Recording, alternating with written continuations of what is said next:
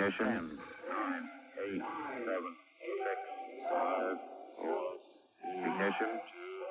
One. Ignition. Bienvenidos a De la ciencia a la ficción.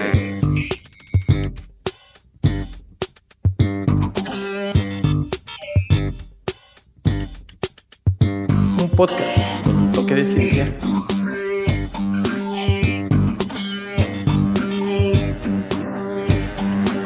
Mucho de ficción.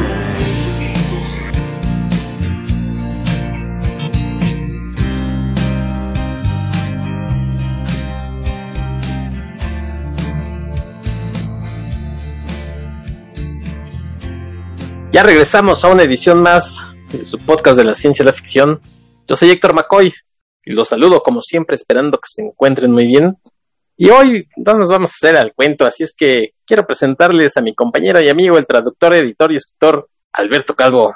¿Cómo estás, Beto? Hola, ¿qué tal? Muy bien, gracias.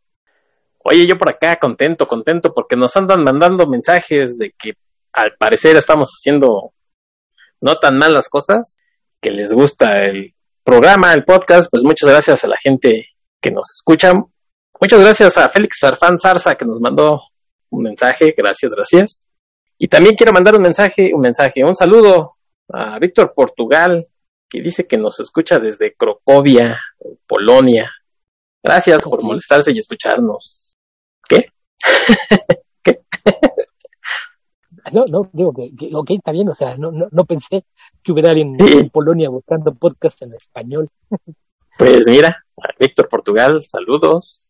Y, ya, y gente más por ahí que nos escuchan en otras partes del mundo, pues también ya les hemos mandado algunos saludos y otros, si nos quieren dejar también dónde nos están escuchando, ya saben, en, en Twitter nos pueden decir, si quieren por mensaje privado, por mensaje privado, en la caja de comentarios de Evox, también ahí nos pueden comentar dónde nos escuchan. Y por cierto, oye Beto, anduvo por acá Esteban Pedreros, Y sí, sí me enteré. tu contraparte yo en hasta- Comic-Verso. Me, me, di, me di mensajitos para que eso se diera, entonces sí, sí, ya estaba enterado. Oye, eh, este muchacho, yo pensé que me iba a traer lo que allá en Chile llaman un completo. No trajo ni un completo ni un incompleto. No, así es de, de, de marro. Todo se la quita diciendo que la, la comida en Chile no tiene chiste y ya. Con, e- con eso se, se quita la responsabilidad de encima. Hijo, qué feo. Bueno, la verdad es que yo tampoco le ofrecí nada, así es que estamos a mano, pero la verdad muy a gusto platicando con él. Si no han escuchado el episodio que grabé con Esteban Pedreros, compañero chileno de Beto en Comicverso, pues es el anterior a este, grabamos sobre Pacific Rim. Y además, bueno, pues Esteban me lleva ventaja porque él ya estuvo aquí en México y probó algunas de las delicias que por acá comemos. Yo la verdad nunca he ido a Chile. Ojalá algún día pueda ir, pero bueno, mientras serán estas ferias de las culturas en donde pueda probar algo. Sí, que digo que siempre está diciendo que la, la comida chilena no tiene ningún chiste y que todo lo que vale la pena comer son cosas que llegan de otra parte. Y todo el tiempo se la pasa diciendo, no, no, si vienen acá, no vayan acá, no vayan allá, no hagan esto, no hagan lo otro. No vengan. Eh, eh, es así como, es como el departamento de antiturismo de su país. Hasta me hace pensar que debe ser un lugar horrible, de repente, no, no, no sé. Ándale, yo creo que sí, lo que no quieres que vayamos, yo creo. Esa es otra posibilidad que tampoco hay Sí. que dar por descartada. Sí, no, Esteban, si nos escuchas, no te preocupes, día que vayamos, no, no te vamos a pedir posada, vamos a llegar a algún hotel que de cinco estrellas, como acostumbramos cuando viajamos. Así es que, no, no, tú di- dinos, y si no, nos quiere- si no quieres que vayamos, dinos, por favor. Pero bueno, el chiste es que estuvo por acá y muy contento porque esto sigue, sigue creciendo la cantidad de gente que, que amablemente me hace favor de venir a platicar. Y bueno, pues Hoy nos toca platicar, Beto, de la naranja mecánica. Una, una de esas historias que, que causó revuelo en su momento cuando fue la novela y, y lo mismo cuando apareció la película, ¿no? Sí, de hecho- las buenas conciencias, llámense nuestros abuelos, dicen, ay, no, es que esa película, qué, qué, qué bárbaro. De hecho, la novela está cumpliendo 60 años que, que apareció. Y la película de 51, si mal no estoy. Sí, algo así, creo que es del 71, entonces sí, Sí. serían 51. Sí, un- una historia muy polémica que creo que, que su popularidad viene más por la película. No sé es que tanto tenía popularidad ya el libro, pero creo que por la película es donde explota, ¿no? Sí, es muy probable que, la, la, may- la mayor parte de la gente la debe conocer por la película. Creo que la, la novela no, no es tan popular. Bueno, de, de todos modos ya sabemos que el, alcance masivo de, los medios audiovisuales que tiende a superar al de la literatura, entonces, pues ahí, ahí fuera de, de aquellos que, que probablemente llevados por la curiosidad después de ver la película buscaron la novela, sí, sí yo creo que muy, muy poca gente la ha leído en realidad. Sí, y ahorita les vamos a platicar qué, pasa con esta novela, eh, si les recomendamos que la lean, qué tanto ha envejecido. Esta novela de Anthony Burgess, John Anthony Burgess, hombre nacido allá en el Reino Unido en 1917, que tiene una lista larga de cosas que hacía, sobre todo con, relacionadas con la escritura, novelista, ensayista, periodista, y además de haber publicado más de 60 libros, también era músico y hablaba bastantes idiomas. Así que, pues, todo un hombre, todo un estuche de monerías, como se dice. Anthony Burgess, que yo debo de confesar, pues, La Naranja Mecánica es el único libro que conozco de él. ¿Tú, Beto, conoces algo más de él? Y es el único que he leído. O, sea, ubico algunos otros por título, pero este es el único que he leído. Sí, sí, seguramente es el más famoso, ¿no? A pesar de, de que tuvo una vida con, con, bastante producción, creo que es el que más... Y además en, en el Reino Unido es un tipo que, que, al parecer lo valoran bastante, pero fue la naranja mecánica la que atravesó fronteras y es la que sigue perdurando hasta el día de hoy como su, su novela más conocida. Sí, sí, por mucho. No, me imagino que también tiene mucho que ver que mucho de su trabajo no, no siempre llega a otras partes del mundo y Naranja Mecánica sí fue un éxito de ventas. Incluso en su versión recortada para el mercado estadounidense fue, fue algo que, que vendió bastante bien, pero me imagino que eso es la, lo que le, le da fama.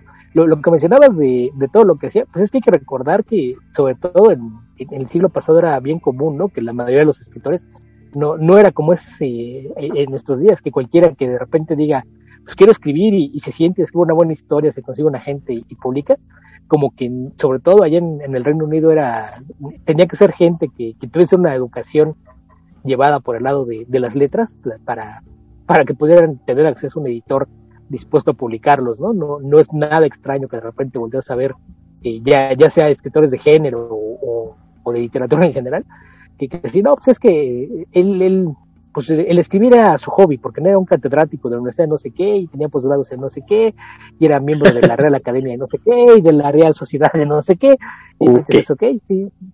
Como que de repente son, son los que dices, ok, to, toda esa fama que te dicen, ay, es que todos los escritores son eh, una bola de intelectuales, de repente sí la mayoría de los escritores británicos, sobre todo los, los, que son activos en la primera mitad del siglo pasado, como que sí caen en ese estereotipo, ¿no? De, ah, este sí, no, no, no sé, de la universidad es, es del que te, te, lo encontrabas por la calle tienes que ofrecer como profesor. sí, sí. Ah, porque además, pues sí, se dedicó a, la enseñanza y entre las cosas que escribía, pues tenía libros infantiles de poesía, ensayos, novelas, eh, reportajes, en, obviamente en periódicos, en revistas. Y además, por ahí, fíjate que es un dato que no he encontrado mucho, más que en un artículo, porque pues, obviamente me estuve documentando para llevarles a ustedes la mejor información. Bueno, esto es algo que solamente encontré en un lugar que dicen que también era medio mitómano el señor. Y esto lo comento porque precisamente la historia de la naranja mecánica al parecer está basada en un suceso real que vivió por ahí de los años 30 y eh, comentan, esto fue lo que leí, que algunos de sus biógrafos eh, dudan de este suceso, parecer como que no hay mucha información. Lo que, lo que sucedió es que eh, comentan Anthony Burgess que su esposa fue atacada, fue violada por un grupo de, marines y que, bueno, pues debido a esta violación, este asalto que tuvo, al parecer tuvo un aborto. Y también comentan, comenta Anthony Burgess que en alguna revisión que tuvo, cuando se, tuvo un desvanecimiento después en, su vida, fue a ver al, doctor y el doctor le dijo que tenía cáncer y que tenía poco, poco tiempo de vida. Entonces esta noticia hizo que, que acelerara la producción de su trabajo, de las letras, para que eh, a través de, la publicación todo lo que fueran los royalties pues se le quedaran a su esposa, todo lo que pudiera cobrar por, regalías, pues la señora se lo pudiera cobrar. Y obviamente Anthony Burgess no, no murió en los meses que le habían dicho, sino años después, murió hasta 1993. Pero los biógrafos dicen tampoco, en esta nota que leí, tampoco hay como que datos de con qué doctor, dónde están quién, dónde, cómo, qué, qué estudio fue el que se hizo, porque me habían dicho que era un cáncer de, creo que de cerebro, una cosa así. Entonces, al parecer es como que medio se lo inventó para vender, para que al tener este medio drama, pues vendía más fácil las cosas. No sé, la verdad es que eh, no he podido indagar más. Busqué la mayoría de los artículos relacionados con, con Anthony Burgess, pues mencionan este, este pasaje y todos lo comentan como que fue el, el de la violación, el que dio pie a la naranja mecánica, que obviamente ahí se refleja lo que sería este, este suceso, pero todos lo dan por hecho, nadie, nadie duda de, que haya sido realidad. Sí, pues es, eh, volvemos a lo mismo, ¿no? De repente otros tiempos, él decía, pasó esto y, y, cómo le demuestras que no es cierto. Lo, del cáncer sí, había escuchado alguna mención de eso, que, le han dicho que era que tenía un, cáncer, pero pues eh, había que ver quién, quién se lo dijo y, en qué momento fue, ¿no? Porque falleció de cáncer, pero fue hasta principios de los 90. Entonces, pues no, no, no, creo que haya tenido una batalla de 30 años contra el cáncer. cuando no había los tratamientos modernos, ¿no? Que de repente sí, sí se puede extender bastante la, la, vida de una persona enferma, pero, pero pues en aquel entonces no, no creo. Entonces, sí, de repente está medio extraño. A lo mejor hasta él solito se echó la sal no tenía nada, todo el mundo dijo que sí, y, toma la barbón, de repente se le cumplió. Ándale. Sí, pues sí, como, como le, oye, como en esa película Tintán que le dio cáncer de. Es otro tema. Pero bueno, pues ya sea por una cosa o sea por otra, pues este librito, porque la verdad es un libro corto, todo esto de que comentemos libro y película ya es, no es la primera vez, han tenido oportunidad de escucharnos otras veces pues curiosamente, o sea, no, no es que yo diga, ay, qué libro y qué película vamos, voy a escoger para platicar con Beto, pero nos ha tocado, ¿no, Beto? Más de una ocasión que, que coincide que hay libro y película. Y no es un libro muy grande, yo la edición que tengo tiene casi 200 páginas. Minotauro es el, editor. Entonces, eh, la verdad es que no es un, libro muy grande, si se lee rápido hasta eso. ¿Cuál, es el que tienes? ¿La portada está medio moradita la cubierta del bombín y el engrane? Sí, es una, una portada como cafecita. Es eh, edición de bolsillo, un bucket. Y tenemos esta figura con, digamos, la pestaña, ¿no? El ojo y este engrane que, da también las veces de, pestaña en la película, por decir. Ya. No, es que yo tengo una de Minotauro también, pero es una edición bastante viejita. Entonces la, portada es eh, un, azul medio tirándole a morado con un recuadro naranja con, esta ilustración de, de, la silueta de un hombre usando un bombín con un engrane en lugar de, del ojo. Entonces preguntaba, no, no, he visto cómo sean las portadas más recientes, pero, pero sí, originalmente esto lo leí en español en esa edición de Minotauro y más recientemente en una, en una versión electrónica en inglés. Pero sí, es, un libro que, como es bastante breve, creo que la, la, edición de, pasta blanda en, en, inglés será menos de 180 páginas. La de pasta dura un poquito más, más extensa, pero, pero es un libro que te lo bastante rápido. A lo mejor, el, a lo mejor estos capítulos te gustan un poquito de trabajo por el slang que tiene, ¿no? Que de repente usa muchas palabras rusas como parte del slang callejero de, este mundo en donde desarrolla la historia. Pero yo creo que conforme vas avanzando le, le, vas agarrando el chiste y, y, dejan de, de parecerte extraños, ¿no? Ya, caes en el ritmo de la lectura y es bastante rápido de leer el, librito. Sí, oye, esto del NatSat que comentas, es una mezcla entre eh, inglés, eh, bueno, como coloquial, ¿no? El slang, y, ruso que inventó precisamente Anthony Burgess, que como les decía, pues hablaba varios idiomas. Ah, por momentos sí da, se siente como que, híjole, ¿qué, ¿qué, es lo que me querías decir? Y eh, afortunadamente ya las ediciones, creo que a partir de la, por ahí leí que de, la segunda edición, porque la, la, primera edición no lo traía, pero ya viene un glosario en el que te va diciendo pues qué significa cada de estas palabras y más o menos dependiendo de su habilidad para aprenderse las palabras, ya no es necesario estarte yendo al, glosario para, para ver qué quiere decir, más o menos las va uno aprendiendo y otras, otras hay veces que dice, ah, medio como que sí le capto el sentido, pero no es un obstáculo, ¿no? Realmente para, para entrarle a la lectura. Sí, no, no, no es, no lo es para nada.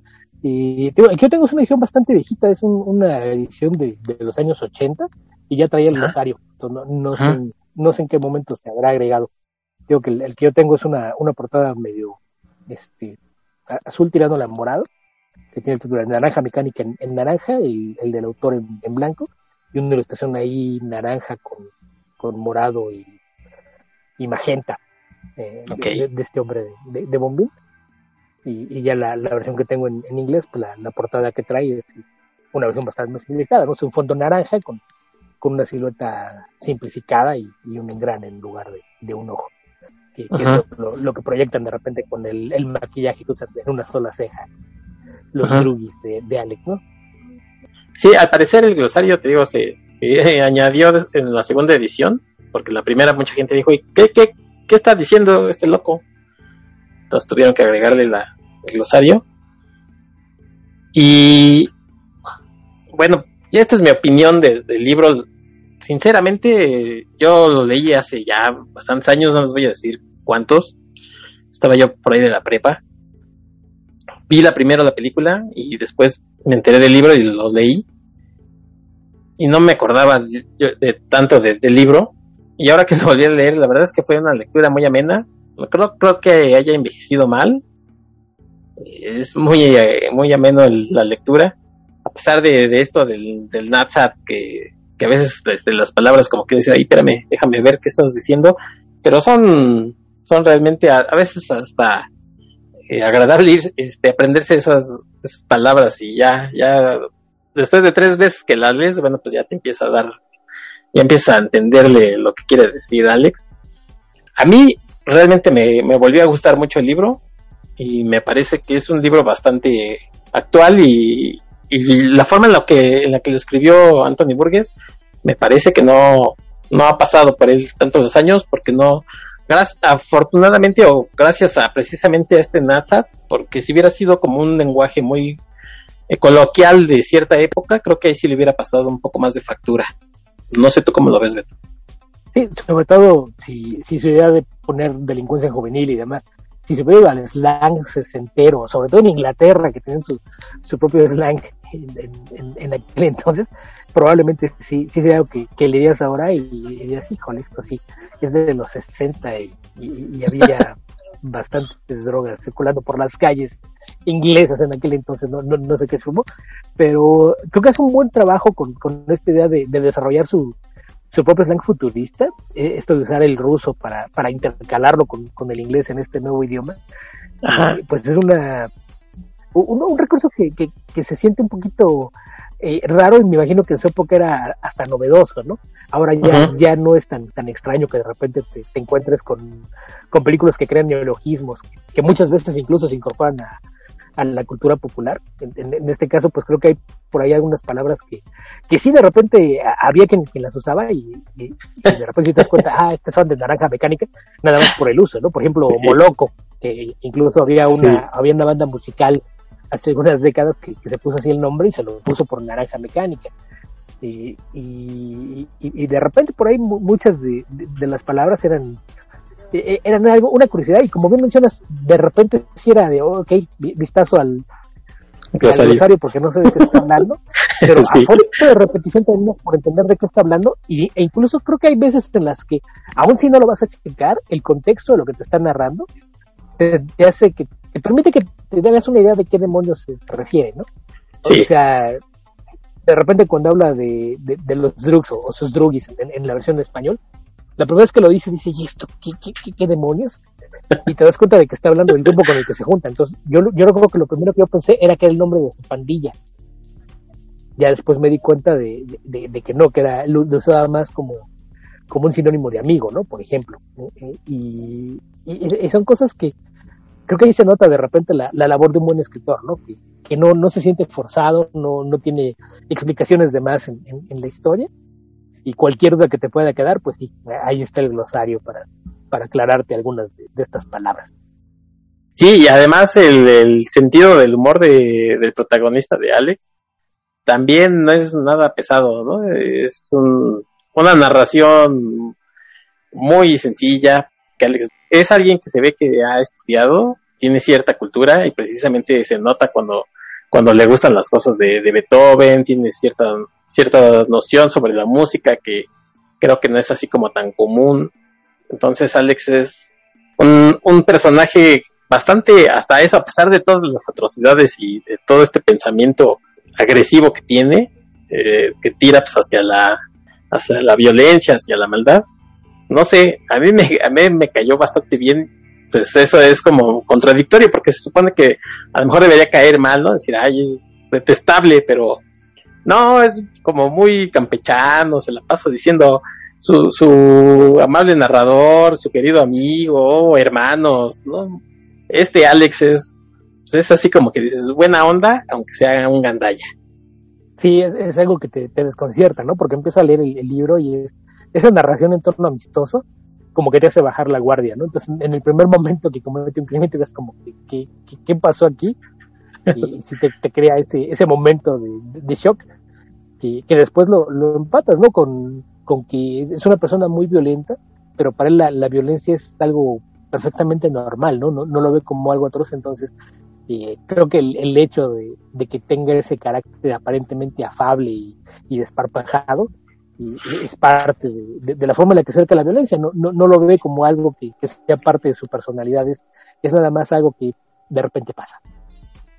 Si ustedes ya más o menos se acuerdan de la historia, pues es una historia que está ubicada en, en una época, digamos, futuro, no, no comenta exactamente Burgess, no dice exactamente en qué momento está ubicado, pero se habla mucho de este futuro distópico, ¿no? En que la, la violencia es muy común, la violencia juvenil en las calles es, lo común, han cambiado algunas cosas, pero básicamente pues es nuestra sociedad, nada más que eh, orientada hacia la violencia. Y bueno, pues Alex es un adolescente, en el libro tiene más o menos 15 años, y, y, para Alex, la verdad es que no, no, él no se, no se detiene a, a, cuestionarse si lo que está haciendo está bien o mal, ¿no? Simplemente dice, pues, a mí me gusta este tolcochar o como se dice al, a la gente, o sea, golpearlos, pues, porque es lo que me nace, ¿no? O sea, y hay, hay una, una línea por ahí que me gustó mucho del libro, no la recordaba, ahora que la leí que dice, hay gente que nace para, para hacer el bien y nadie se lo cuestiona. O sea, pues ¿por qué habrías de cuestionarle que, que alguien hace el bien? Pero si yo, que nazco para, para hacer el mal, vienen y me dicen que por qué, pues déjenme ser el mal o déjenme ser como yo quiera.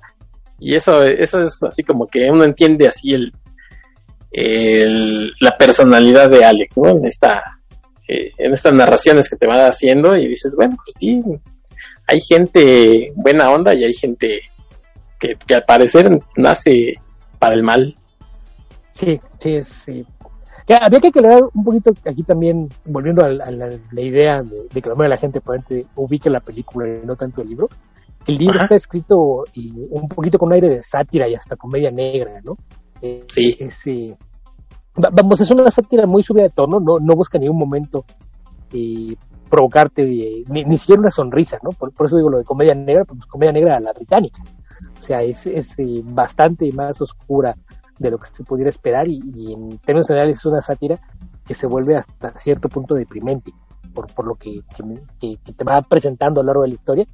Y, y otra cosa, eh, ya ahorita creo que lo, lo que hiciste fue un, un, medio spoiler, porque lo que te queda claro desde que empiezas a leer el libro es que es un, un el protagonista es alguien joven, no sabes que es una pandilla de jóvenes la que anda causando caos por ahí en las calles pero te enteras que tiene 15 años hasta que terminas la primera sección del libro, ¿no? después de que lo arrestan, lo, lo, arrestan, lo llevan a juicio y cuando te está narrando en, el juicio que, que, es condenado a, pasar un tiempo en prisión y está sometido a una terapia de rehabilitación, ahí las últimas las últimas palabras en ese primer eh, bloque, esa primera parte del libro que está dividido en tres secciones, dice, pero ¿por qué? ¿No se dan cuenta? Solo tengo 15 años.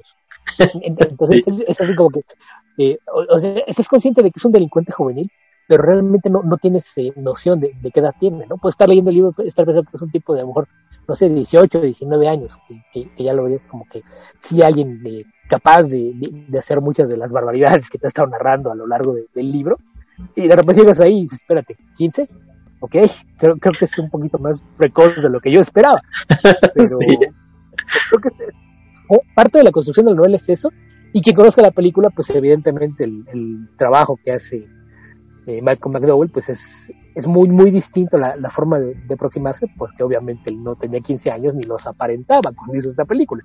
Sí, no, no nada. En, ese sentido, pues sí, y creo que yo creo que esa sería la, principal diferencia, ¿no? Porque pese a que respetan mucho de, del tono de la historia y, y además creo que la principal diferencia radica justamente ahí, porque pues, según yo, McDowell debe tener 20 y muchos, quizá alrededor de 30 años cuando hizo la, película. Sí, cercano. Y pues, pese a, que sí logra, logra proyectarte esta idea de, de, un delincuente quien en, su cabeza no está haciendo nada malo, eh, sí, sí es un, poquito distinta la, la Yo eh, originalmente vi la, la película antes de, leer el libro, como ya, ya había mencionado que más o menos un par de años después de, que vi la película fue que, que decidí adquirir el libro y ver qué, qué, tantas diferencias había, sobre todo porque me llamó la curiosidad ver que era un libro tan, tan pequeño. Y, pues esa fue la, principal sorpresa, ¿no? Que lo estaba leyendo y pues más, o menos yo sabía por dónde iba la historia, pero sí llegando al resto del juicio, ahí al tener ese primer bloque, ¿qué? 15 años, espera, esto no es lo que yo vi en el sí. Sí, sí, es exactamente. Oye, ahorita comentabas algo que, que en un episodio pasado en el, en el episodio de la guía del viajero intergaláctico comentábamos que era lo del humor, ¿no? El humor eh, británico.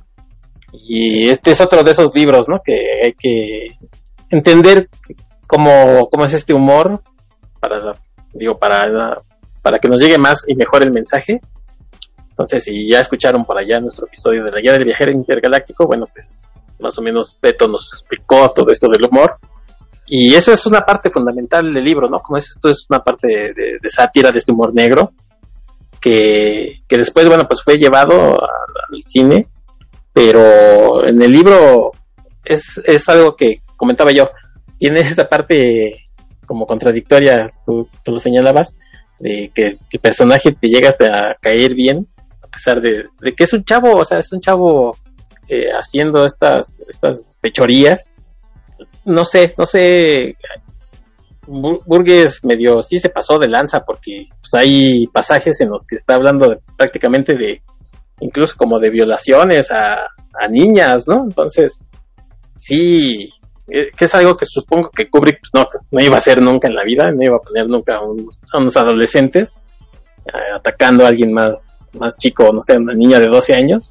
Entonces, por eso yo creo que la elección de, de que fueran eh, se entiende que, a lo mejor quisiera hacernos pasar a, a Malcolm McDowell por un veinteañero, que ya casi, como lo comentas, tenía 30, pero pues fue de las primeras cosas que supongo que cambió, ¿no? Digo, sí era medio raro también Kubrick, pero dijo, no, pues no voy a hacerlo, pues si de por sí me van a, a, señalar, si los pongo como, como adolescentes, va a ser peor. Sí, que aquí yo creo que también él estaba pensando un poquito en el tema de que pues un libro mal que bien la, gente tiene que ir a buscarlo, pero tratar de poner una película donde de repente tengas estas cuestiones polémicas, pues te pone en el centro. Es, como ponerte un blanco en la espalda, ¿no? Luego, luego va a salir alguien a, tratar de censurarte o iniciar una cantidad de cosas en tu contra.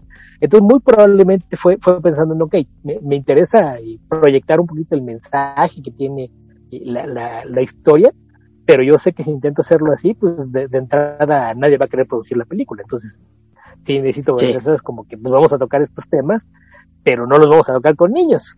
Y yo creo que eso es parte incluso de, la intención de Burgess, porque creo que, que su idea era justamente el, el pensar en, el, el, hacer que la gente cayera en cuenta de, de lo precoz que podía ser la, la nueva generación, ¿no?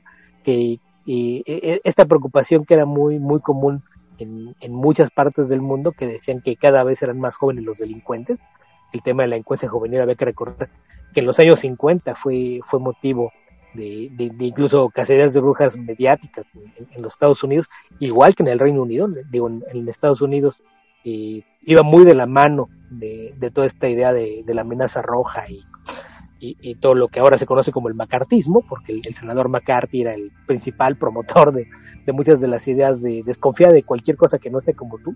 Si viene de fuera, seguro es malo. Si es distinto a ti, seguro es malo. Sí. Y, y era eh, con, con, lo que predicaba esto. Entonces, de, repente, yo, yo lo veo como que incluso esto es parte de, de lo que detonó muchos de los movimientos juveniles de, de los 60, ¿no? El, eh, fue una, una respuesta a de repente la, la eh, el clima de, de, represión que existía junto la juventud en el mundo. Yo creo que esto que, que venía de, desde un poco atrás, pero en los 50 creo que fue cuando tomó una forma más, más definitiva. Esto en, los 60 fue lo que llevó a que sean estos movimientos estudiantiles de todo el mundo. De oigan, pues ustedes ya tuvieron su vida, fueron jóvenes, hicieron las cosas a su manera, pues déjenos vivir en paz. Y, esto de, de repente pues se, convierte en un tema que tiene mucho que ver con, con el tema de la brecha generacional, pero en muchas historias de, de los años 60, en, distintos medios, no nada más en, la, literatura, en, la literatura, en el cine, de, de repente si, encuentras por obras de, de teatro en la misma época, y, o incluso algunos programas de televisión, te darás cuenta de, de, de que es un tema bien común este de, de, de cómo los, los adultos desconfían de, los jóvenes y los jóvenes empiezan a mirar cada vez con mayor desconfianza y resentimiento a los adultos, ¿no? Y es algo que se mantiene durante los 60 y todavía durante buena parte de los 70, ¿no? Es la clase de cosas que de repente llegas a entender por qué, por qué existen cosas como Logan's Run, porque está un mundo sin adultos, sí, es lo que nos hace falta, eh, eh, era parte de, este desarrollo social, y yo me imagino que eso era parte de, lo que estaba buscando eh, al, tener protagonistas tan jóvenes y tener víctimas igualmente jóvenes. Que en ese sentido yo creo que eh, por eso es importante apuntar que, que, el libro está escrito en este tono de sátira, porque yo creo que lo, lo, que estaba tratando de hacer era voy a, voy a contar cosas horribles e hiperviolentas, pero lo voy a hacer de una forma que no se lo tomen como que es algo en serio. Creo que, creo que, creo que se vea que es algo tan exagerado que raya en la farsa que, realmente es, es una historia con la que yo quiero hablar de, que tenemos problemas y tendríamos que estar pendientes de, que no se hagan más graves, pero no, no lo quiero hacer de una forma que sea tan, tan cruda o, realista como se pudiera esperar, sino disfrazarlo de una forma que, que nos haga entender que es un mundo ficticio, ¿no? Pero, pero sin quitar eh, esta idea de que es una historia de advertencia. Sí, fíjate qué, importante es esto que comentas, porque nunca falta el loco que cree que son qué receta para como de cocina, ¿no? Para luego hacerlo, que efectivamente pasó después eh, en la película dicen que por ahí hubo dos, tres locos que decían, es que pues yo también fui a golpear con mis cuates gente, ¿no? Mientras bailábamos y cantábamos. Ya salió el tema de, de, de Kubrick. Eh, la película anterior a La Naranja Mecánica fue precisamente 2001 Odisea del Espacio sobre, sobre esta película, Odisea del Espacio, yo ya hice un episodio con Armando Saldaña, episodio número 50, donde un poquito también hablamos de... tenía edad para haberla visto en el cine. Ah, bueno, no, y edad y, y llevó a sus nietos, creo.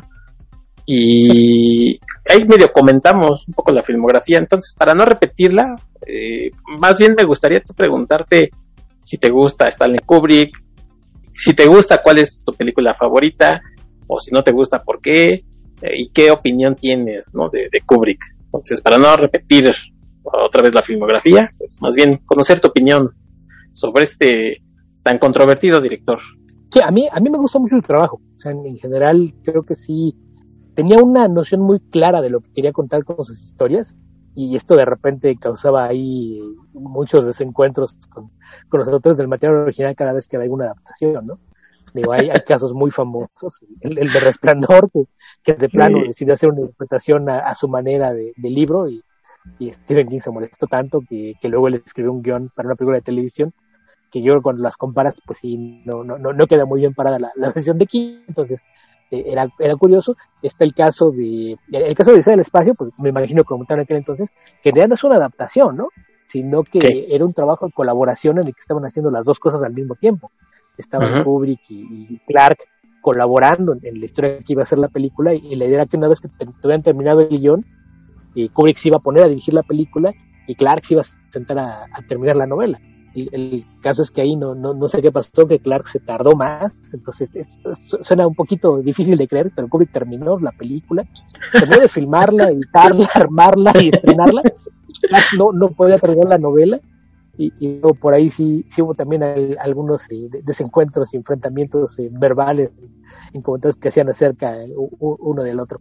Pero a mí en general, y si algo me gusta de, de la filmografía de Kubrick, es justamente ese, que es, uno de esos eh, directores que tiene una voz muy específica, ¿no? Te- de, repente te das cuenta el- cuál es el tema central que quiere explorar con, con cada una de sus películas y en ese sentido, pues de, repente volteas a ver su filmografía y, y la cantidad de, géneros que abarca o tonos de historias, pues eh, es algo que pues al, primer momento te sorprende, ¿no? Dices, o sea, como que qué tienen que ver esas películas entre sí y, ya cuando empiezas a ver las películas, a conocerlas, pues de repente sí entiendes que en realidad los géneros narrativos eran lo de menos, son eh, ciertos temas de, de la conducta humana o, de la experiencia de, ser humano y, y vivir en el mundo que a él le interesa explorar y que de repente no, no, no le importa si de repente la historia te lleva por el camino de, del horror o de la ciencia ficción o de un drama de época para explorar ese tema. Entonces, a mí en general, la, la gran mayoría de la, de la filmografía de Kubrick me gusta bastante. Obviamente hay unas películas que, que más que otras. Como buen aficionado al, al cine de género, pues creo que siempre eh, le, daría un lugar especial a las cosas de, de horror y ciencia ficción. Sí. Pero a mí en general me, me gusta mucho su trabajo, con, con el asterisco de que yo soy de la idea de que Ice White Shot no es una película de Kubrick, seguramente dejó un trabajo inconcluso que alguien más terminó, pero más allá de eso, incluso hasta, hasta cuando hacía comedia, ¿no? Porque Doctor Strangelove es una, una comedia de ciencia ficción, es, es una sátira de comedia negra oscurísima, Sí. una de, mis películas favoritas, que mucha gente se, se le olvida porque siempre hablan de ella y, y- y nunca te dicen el, el título completo, ¿no? Es Doctor Strange o cómo aprendí a dejar de preocuparme y llamar la bomba. Creo que, creo que si tienes el título completo, te puede hacer una idea mejor de, de por dónde va el, el tono de la historia. Pero a mí es un director que, que me gusta mucho porque, insisto, eh, tiene una voz muy, muy específica y es muy comprometido con los temas que explora en cada una de sus películas, sin importar el tono o el género en el que ésta se desarrolla. Y aparte de además- decía lo de, lo de los niños, Sí. que se descubre que no iba a hacer algo así. Recuerda que él dirigió Lolita. Sí, que, que tampoco era un tema tan, tan sencillo de tocar, ¿no? Sí, no, pues era, era un profesor universitario de cuarenta y tantos, cincuenta años que se enamoraba de su vecina de 12 años. ¿no? Sí, Y, ese es un tema súper polémico. Incluso hay, hay ciertos siglos en los que incluso si dicen que si tienes una copia de Nabokov vas a ser mal visto por la sociedad. Eh, pues ahí, soy culpable porque tengo el, tengo el libro y tengo la película y, no me parece que esto signifique que yo condone esta clase de actitudes. sí, no, y hasta para la época ya era polémico, ¿no? Porque eh, mu- muchas de esas cosas hasta se veían normales, no sé, en los 50 todavía así como que alguien de 50 anduviera con alguien de 20, lo veían así como que, ay, no pasa nada. A, a mucha gente se le olvida que los matrimonios se acordaban entre familias cuando eran eh, a- antes de que fueran adolescentes y, y cosas que a lo mejor de, de- de repente con, con el uso se le olvida a la gente. Habría que recordar que, por ejemplo, las fiestas de 15 años, la idea de la fiesta era que eran los padres gritándole al mundo, mi hija ya está lista para casarse y tener hijos, ¿quién se apunta?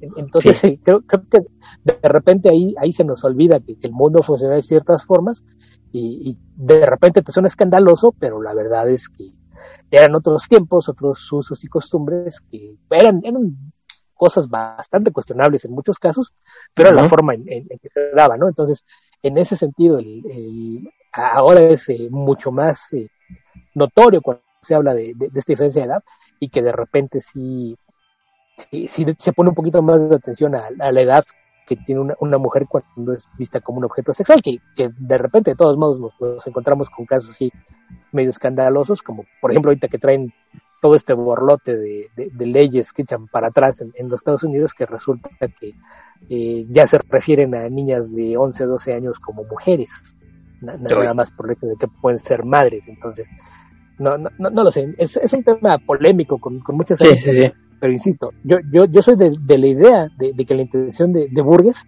era el, el, el que era necesario poner atención a cómo se estaba creando la juventud y, creo que el, marcarlo como adolescentes que de repente están cometiendo crímenes eh, violentos, ya, ya sea de solo, solo físico o sexual, contra eh, eh, gente que está en, la pubertad apenas, pues yo lo que era era un poquito exagerar el tono de, de, lo que quería plasmar en su historia.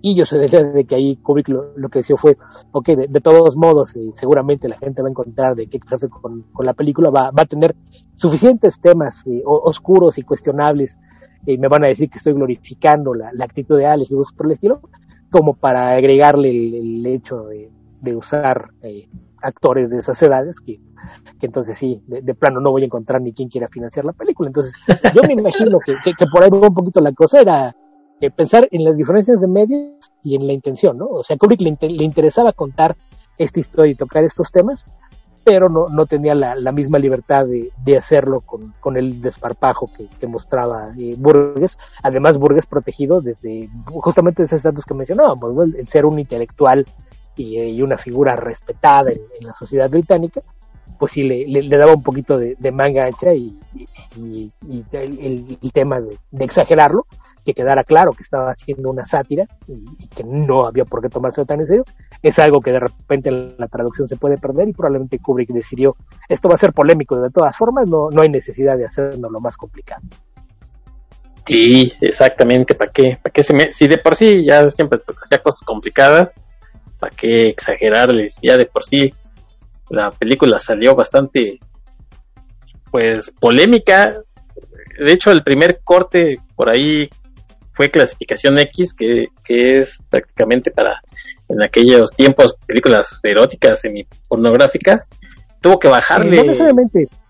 Eh, eh, es que ahí también es un tema bien, bien curioso. Creo que yo sabes comenté un poquito aquí algo de, las clasificaciones, ¿no? Sí. Es que como funcionaban antes era realmente no había mucho interés en, en, clasificar las películas o juzgarlas. Entonces cualquier cosa que ellos vean como que se necesitaba ser adulto para entenderlo, se marcaba como X y eso fue lo, que dio origen a, que a las películas eh, pornográficas se les queda como 3X, era porque decías, ok, si X es una película para adultos, una película 2X es una película que requiere adultos de alto criterio, y una de 3X ya es adultos de, o, sea, no hay para atrás, ¿eh?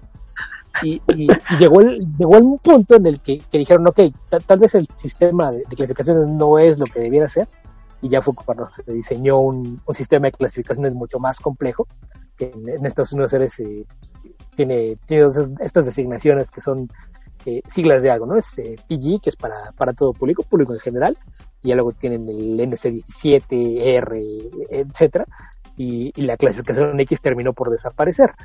Pero, pero sí era un, tema bien complicado, aparte de, que los sensores de, repente eh, no, no, no, sabes en qué estaban pensando. Yo recuerdo un, caso bastante, bastante peculiar, hablando justamente de niños y en qué historia los pone eh, hablando de horror, la película de Poltergeist, conocida en México como Juegos Diabólicos, tiene clasificación PG. O sea, se supone que es una película para todo público, que tú podrías ir al cine y llevar a, llevar a tus niños de 6 o 7 años a, ver Juegos Diabólicos. ¿En serio? ¿De veras? ¿Qué, qué, carajos hizo la revisión? Ayer vamos a la clásica sección de salgámonos tantito del tema. Pam, pam, pam, pam, pam, pam. ya me acuerdo cuando era, cuando era chico, iba al cine. Estaba en México, había A, que era pues, para toda la familia. B, que ya no eran adolescentes. C, adultos, y creo que había D. acompañado de un adulto. Sí, y D y C. Y D eran las de solo adultos o mayores de 21 años. Sí, y luego ya C era para mayores de 18 años y D era. Ajá. Ya, ya la 3X es, lo, lo, que te digo que era que eh, originalmente la X fue como que tenemos X, 2X y 3X. Entonces, el, 3X nació originalmente como una herramienta publicitaria, ya después se quedó por, por costumbre. Sí, y entonces era, no eran, eran como más laxos, ¿no? O sea, podías entrar a ver hasta una clasificación C con tus niños, porque sí llegamos a ver cosas, Robocop no era para niños, y yo recuerdo que la vi en el cine. No, nunca lo fue. Pues no, y sí estaba, tenía sus escenas. Y ahorita por ahí acaban de, de el, el director Scott. El director Scott es como un 60% más violento que. Ahora más violencia. no, no, no sé si has visto el director Scott, pero por ejemplo, la, la escena de- del tiroteo contra Morsi es bastante más larga y, y la escena termina con, con la cámara eh, colocada detrás de, de Morphy. Entonces, cuando lo ejecutan y literalmente el corte, la, la transición, la dan aprovechando que un pedazo de sesos cae sobre la lente de la cámara. Bah. y bueno, pues a lo mejor más levecito, pero eso lo vimos en el cine, o sea, sí, ya después hubo una época en que sí se pusieron como más estrictos. Por lo menos a nosotros sí nos tocó épocas en las que eh, yo, yo iba al cine con mi... de- del cine, ¿no? Sí, ah, claro. Ya- de la función, cine. a veces. Yo, yo recuerdo que yo, cuando yo tenía, no sé, entre 10 y 13 años, me, me tocó mucho ir al, al cine con tíos. Y, y de repente era de que sí, llegamos, pues en aquel entonces no había estos complejos de 10, 12 salas, ¿no? Si, si bien te, te tocaba ya lugares donde había dos o tres salas, ya por ahí había un complejo de, de cinco salas que es, ay, qué, qué bárbaro, cinco salas de cine juntas. Ah, ¿De quién habrá sido la idea? Pero de repente tú llegabas al cine ya de, de que, pues, no, pues es que la película a lo mejor tiene tiene algo fuerte y nada más la, la persona de taquilla, este, ¿hay niños con usted? No, y, y sí, sí me llegó a tocar que iban a comprar los boletos y de repente me, me jalaban porque preguntaban, ok, ¿quién es la persona más joven que viene? Y dices, ah, sí, sí puede entrar. Entonces sí, sí era, sí era curioso y no sé si a ti te llegó a pasar que de repente ya teniendo eh, de- 19, 20 años, eh, que te tocara que de repente ibas a comprar tu boleto para una película y te dijeran, trae su credencial de lector.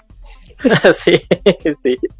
Sí, te digo que fue una época en la que ya se pusieron más estrictos y había venía uno de una época en la que te dejaban pasar así como si nada y ah, bájale.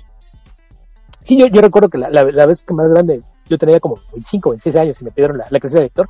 Yo no sabía si reírme, darle las gracias o hacer qué. Ándale, sí, de oye compañero, muchas gracias, ¿eh? ¿Qué te tomas? No, pues sí, efectivamente, qué tiempos aquellos y bueno, pues en, en los setentas, yo, yo les estoy hablando del cine por lo menos, y Beto también de principios de los ochentas, que, que estábamos chicos, Sí. pero en los setentas, que 71 decimos es la película de Kubrick, pues a lo mejor también eran más estrictos, ¿no? Y entonces la clasificación sí era más, más, más dura con, con lo que vieron en pantalla, y en muchos cines después, eh, en muchos lugares, no se prohibió eh, eh, esto que decíamos de que hubo gente que la vio y después se, inspiró para cometer algunos algunos crímenes pues también hizo que Kubrick eh, decidiera retirar de, de, los cines esta película. O sea no fue un tema sencillo ¿no? la naranja mecánica Sí, sí, fue una, una película polémica y, y sí, si hubiera tratado de ser más fiel al libro, seguramente la película ni siquiera existía, no, no, no hubiera logrado sacar adelante el proyecto, pero pero sí, volvemos a lo mismo, ¿no? Creo que la, la cosa es que en la película no es tan evidente el entorno de sátira, ¿no? Creo que ese sería tal vez la, Sí. la principal diferencia entre ambas. Si lo, lo aborda de una forma un poco más seria el, el tema de, de la delincuencia, aquí ya no tan juvenil, porque pues ya, ya mencionamos que, que son bastante más grandes los, los personajes, pero Sí. pero sí, sí, sí fue algo muy polémico, porque además, pues en aquel entonces lo, lo que yo decía, ¿no? Este, esta idea de los movimientos juveniles en los 60, pues de repente sí la sociedad estaba condicionada a, a que los jóvenes en cierto sentido eran influenciables y podían caer en conductas peligrosas. Entonces tener a inicios de los 70 una película en la que podías ver los extremos de violencia que puedan llegar los jóvenes, pues escandalizó a un buen sector de, la población y, fue parte de, de la polémica que giró alrededor del estreno de esta película. Oye, y a pesar de que de que Burgess era, era más bien del club de Stephen King, que también medio no le gustó la adaptación de la película, la- me- a mí me parece bastante fiel, o sea, pa- a pesar de esto que comentamos de que cambia la edad de los personajes y algunas cositas menores, obviamente no puede ser fiel 100%, pero a mí me parece que, que lo hace bastante bien en la adaptación. La el libro está dividido en tres partes. Cada una de estas partes tiene siete capítulos. Y estamos hablando de la primera parte, que es donde vemos a Alex ah, junto con sus drugos, junto con sus amigos.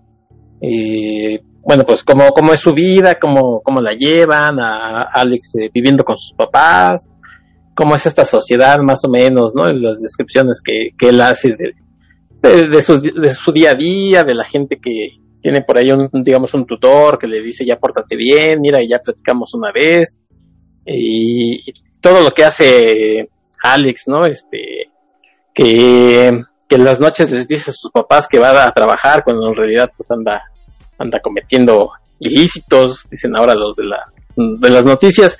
Entonces, el primer, eh, la primera parte pues, es conocer a Alex y todo lo que él hace. La segunda, que deviene de, de que sus amigos lo traicionan, y entonces está pues en una cárcel, en un reformatorio, y vemos a Alex que, que pues para él es no hay no hay crimen no o sea él dice pues aquí me o sea yo caí aquí por por una traición y pues yo ni cometí realmente nada.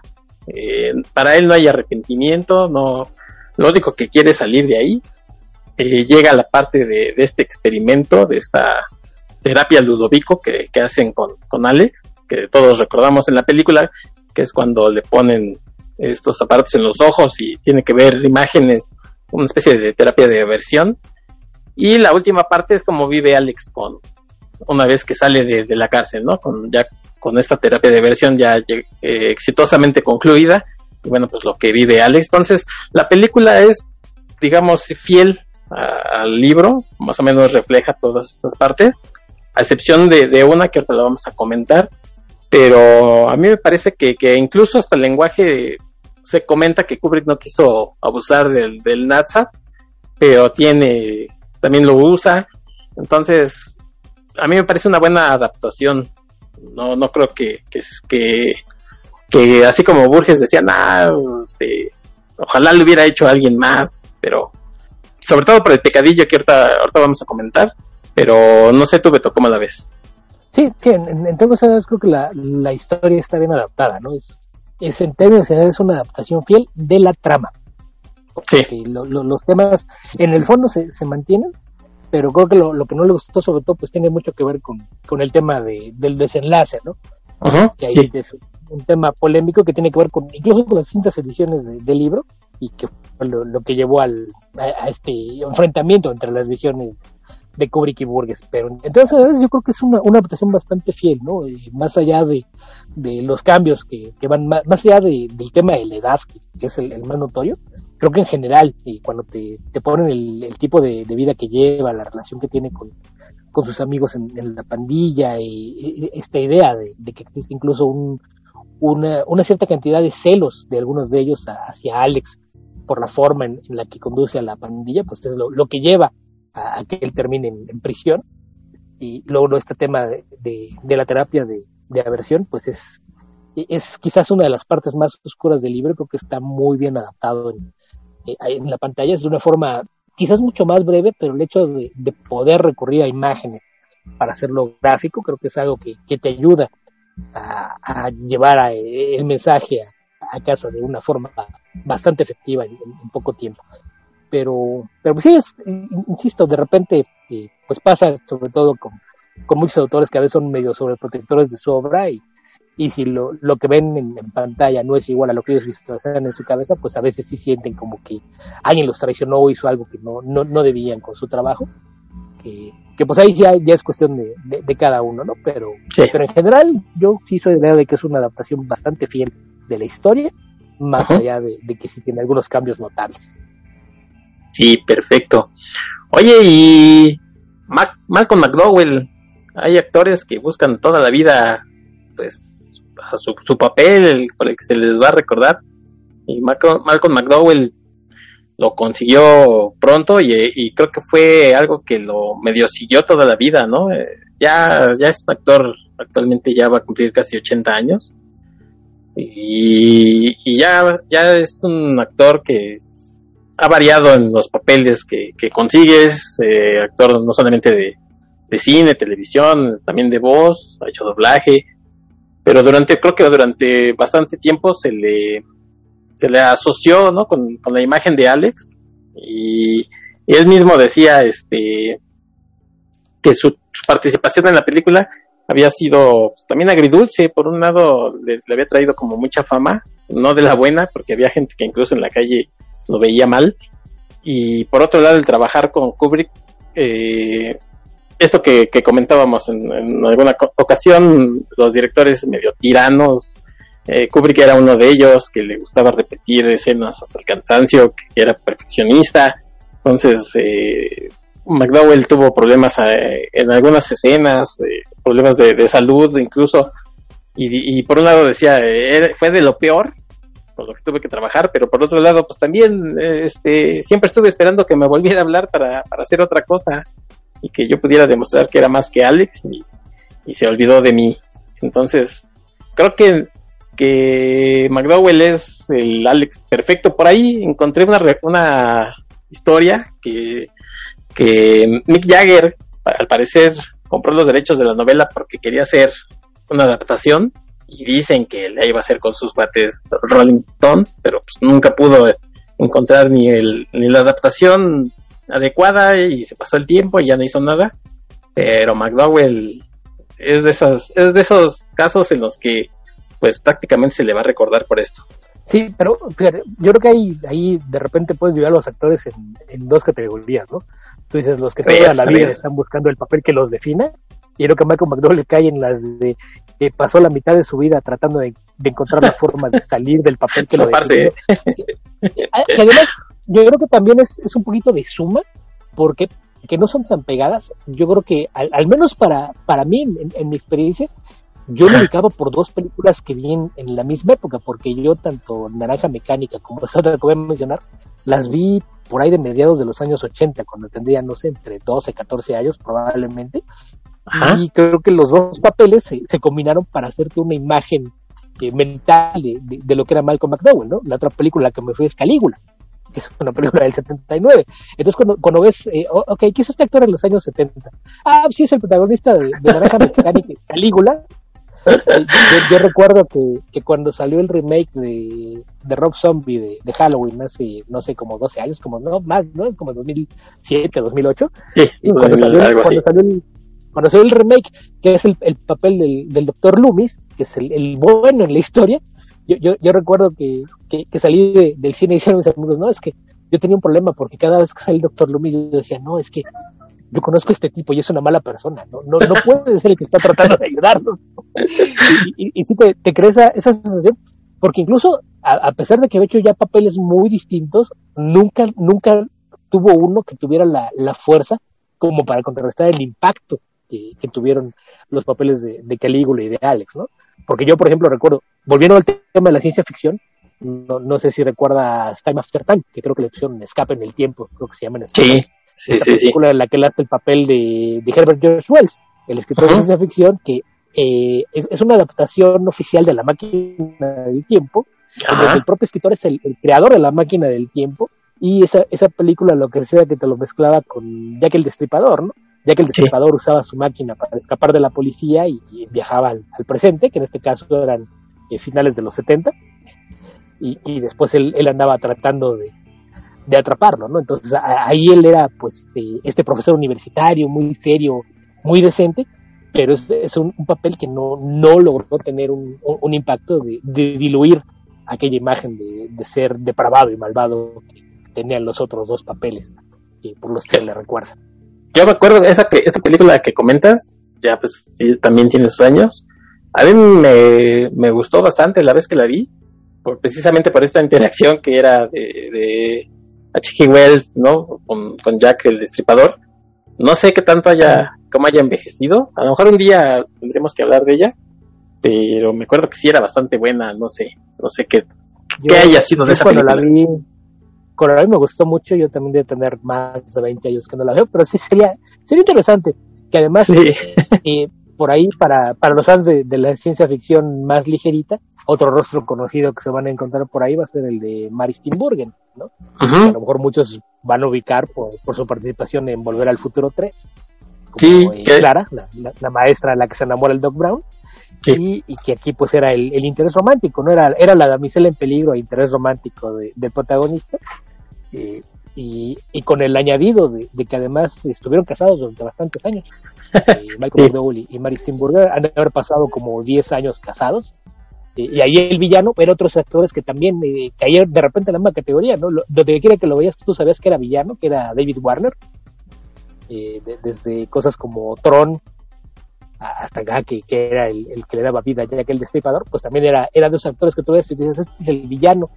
Y, y- volvemos a lo mismo, de, repente el, el que lo ves haciendo un papel distinto y, ya no se la compras porque tú lo conociste haciendo otra clase de, cosas y dices, no, no, no, espérate, eh, eh, esto no, no, no puede funcionar así. Yo recuerdo que en, en este caso me pasó cuando vi este, La Profecía de Omen, donde sale por ahí de, del periodista que es el que empieza a encontrar que las, las muertes de, de la gente que se ha cruzado con, con Damien tienen algo, algo extraño. Dices, ok, momento, yo, yo a ese tipo lo conozco y tampoco es una buena persona. ¿Por qué está tratando de, de el apocalipsis? Sí. Sí, así pasa a veces, ¿no? Que decimos, es que este algo tiene que no me cae bien y pues por eso, pero sí, efectivamente esa película, algún día, algún día, este, espero que no muy lejano, hablaremos de ella, ya sea por los, por el, la nostalgia o por, por decir si sí, sigue estando entretenida. Y efectivamente se casó con Mary Steenburgen, tuvieron dos hijos y después, bueno, pues se separaron, pero pues y, ah, y te iba a comentar, yo nunca vi Calígula, honestamente, debo confesar que eh, gente de, del, creo que de la prepa, de la universidad, eran de esas que, que decían que tenías que ver. Yo honestamente nunca le entré a, a Calígula, que si mal no recuerdo, hasta... al- no, no, a lo mejor estoy equivocado, alguien me corregirá o tú, Beto, pero si mal no recuerdo eran de esas que pasaban ya en, en Cine- Cinemax, era de eso, ese canal que cuando empezaba cable, que estaba Cinemax y que pasaban muchos Que tipos de películas. soft porno en las noches. Sí, pero, Sí. pero de estas películas raras, o sea, más allá de, de estas películas eh, semiporno, este, llegaban a pasarla, ¿no? Y yo, pues, no, ni, a- ni así le entré. Yo, esta digo que yo veía muchas películas con, con tíos, entonces yo recuerdo que esta la tenían ellos en, en videocassette, tenían por ahí el, el videocassette en beta, y, y- e incluso recuerdo que hubo una, una discusión entre ellos si, si me iban a dejar verla o no. Y, y- y fue de se, se dan cuenta de que me han llevado a ver películas donde hay desnudos, violaciones y asesinatos, y ahora están preguntándose si casa puedo ver esa película. Ya pues, entonces fue como, fue como un encogimiento de, de hombros y bueno, pero si sale algo muy gacho no le digas a tu mamá. Y tú de 30, ¿no? Y tú de 30, ¿no? ¿Cómo creen, tíos? No, te, te estoy hablando de, de que yo haber tenido, no sé, unos quizás 13, 14 años. Sí, Yo sí, sí, sí sí. entiendo que de repente les preocupara, pero digo, ya, ya, ya hemos pasado por experiencias similares en el cine, no, no sé qué les preocupaba en casa, pero sí creo que la, la, la solución fue, bueno, pero cualquier cosa que pase no le digas nada. Bueno, es la anécdota de, de Malcolm McDowell y Calígula.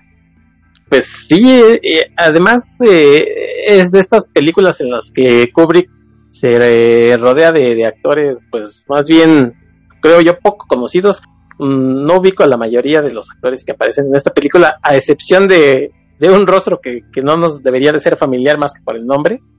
Aparece David Prowse, que, al, eh, que tiempo después pues sería Darth Vader, pero pero si no fuera por el nombre, pues si yo si yo lo viera así, bueno, ahora ya lo reconozco.